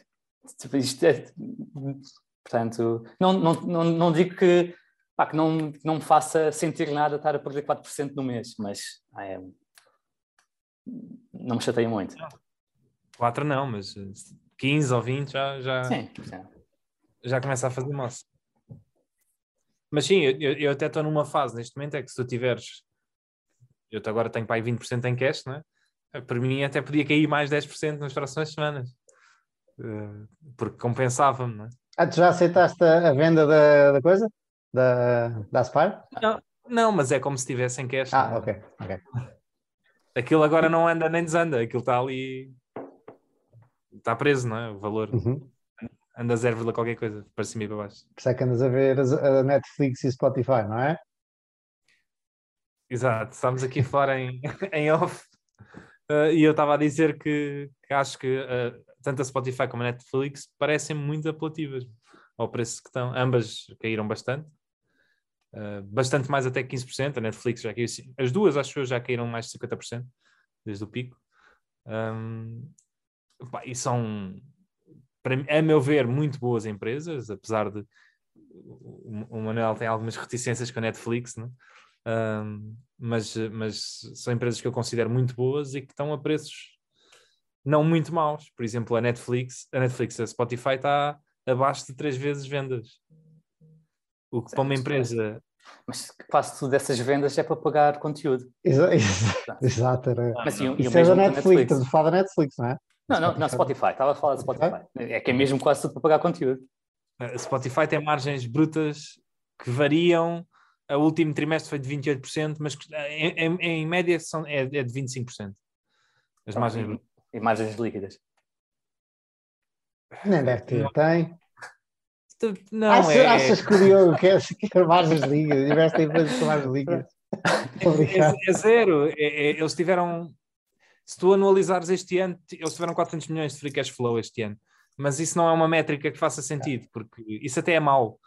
Porque Tem significa que não- eles, Não significa que eles, houve ali 400 milhões que eles, que eles podiam ter alocado e não, não fizeram, não, não conseguiram alocar. Ah, Mas, portanto, mas, mas a Capital Light, ele ficar no quê? ah, alocar no Mas quê? agora estão a entrar noutras coisas, não é?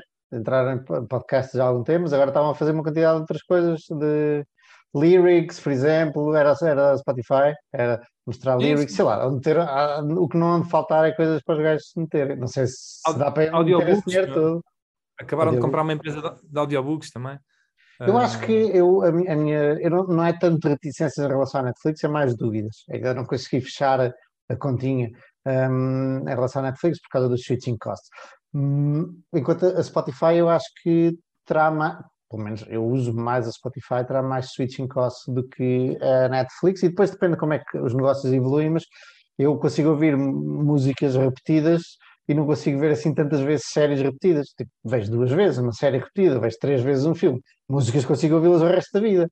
Ah, portanto, acredito que haja algo mais switching costs na, na Spotify do que na Netflix, mas eu ainda não estudei a, Spotify, por isso ah, não sei muito mais. Um- Uma das coisas giras, isto para se falar de, de- de- dessas empresas não apresentarem lucros, é aquela história de- das margens, não é? Por exemplo, a Netflix ah, tem, tido, tem vindo a aumentar as margens operacionais a uma, uma média de 2% ao ano.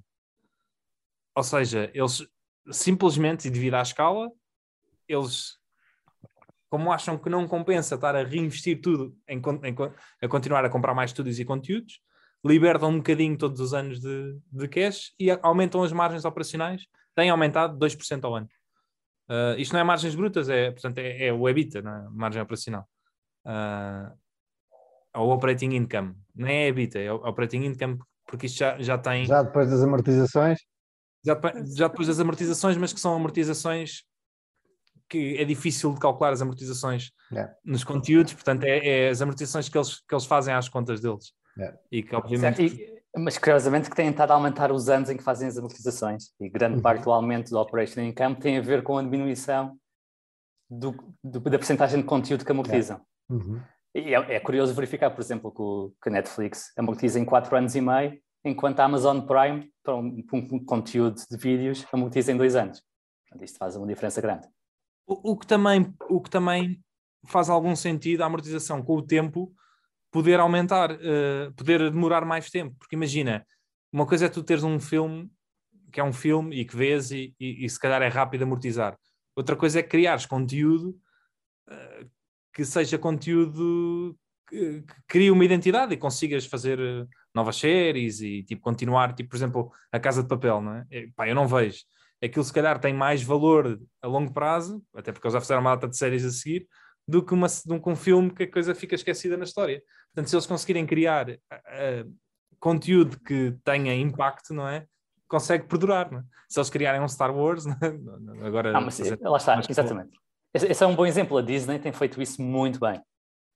Não é? E Exato. coisas, coisas de não só, não só uh, Star Wars, mas há, há, há N de spin-offs de outras, outras coisas, e mesmo dos clássicos, Rei Leão e afins, e que eles conseguem realmente reciclar e voltar a pôr. Toy Stories, 1, 2, 3, 4. Um, mas eh, com Netflix, com Netflix eu, não me parece que seja assim tão claro. Mas, mas lá está. Mas, Eh, mas o negócio é o mesmo, eles podem criar eh, clássicos é? De- no futuro, é? dessa maneira. Certo, podem, mas tu estás a comparar, quando tu dizes que tem subido, tem subido as margens operacionais e grande parte dessa subida é por estarem a, a depreciar mais devagar, ah, parece um bocadinho mais contabilístico do que realidade. Pode Não- ser por depreciar mais devagar, como pode ser porque eles podem querer, em percentagem do que faturam, começar a gastar menos na produção de conteúdos. Ah, e, e isso é uma coisa perfeitamente plausível. Por exemplo, no caso da.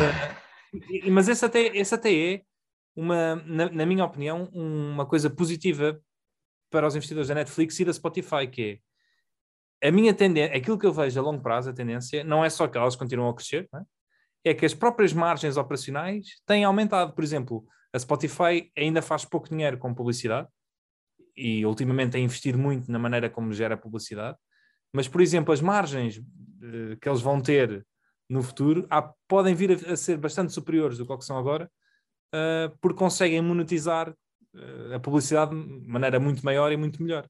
Um, e portanto, tu não só ganhas com o crescimento da faturação, como ganhas porque as margens da empresa também podem, têm tendência a aumentar, ou têm, têm tido tendência a aumentar. Portanto, ganhas a, a, a duplicar, tens uma alavancagem operacional. Podemos ficar mais ou menos por aqui? Isto, isto, isto porque eh, eu acho que isto até dava um bom. Eu estou-me a sentir fora, ok? Estou-me a sentir excluído. Dava um bom episódio discutirmos Netflix versus Spotify, só que eu não tenho, não tenho conhecimentos para fazer e, e, estávamos e, até estávamos a dizer em off, eu não ia fazer o meu, falar do meu tema, porque já estávamos em não sei quanto tempo, e de repente estamos a falar da Netflix e da Spotify, que eu adoro, obviamente, não é o tema, mas diz Gonçalo. Então, olha, antes de terminarmos, voltando um bocadinho atrás, uh, tu não respondeste à, à, pergunta que eu fiz ao, ao Diogo e depois acabei não sei, não, tu, não sei tu me fazer a mim. Não sabes dizer o teu máximo pain point? Ou não, não, não, não pensaste sobre não isso? Não pensei nisso. Uh, eu acho que era uh, a partir daquele momento em que eu começasse, tal como tu, a ver que tinha que trabalhar para outra pessoa. era isso, mas entretanto uh, o Rolling Stocks dá dinheiro, por isso não sei muito bem qual seria o meu máximo pain point, ainda não pensei seriamente nisso. Uh, não sei dizer. Ok, meus caros, terminamos então? Ficamos por aqui. Até para a semana. Um abraço. Bom fim de semana.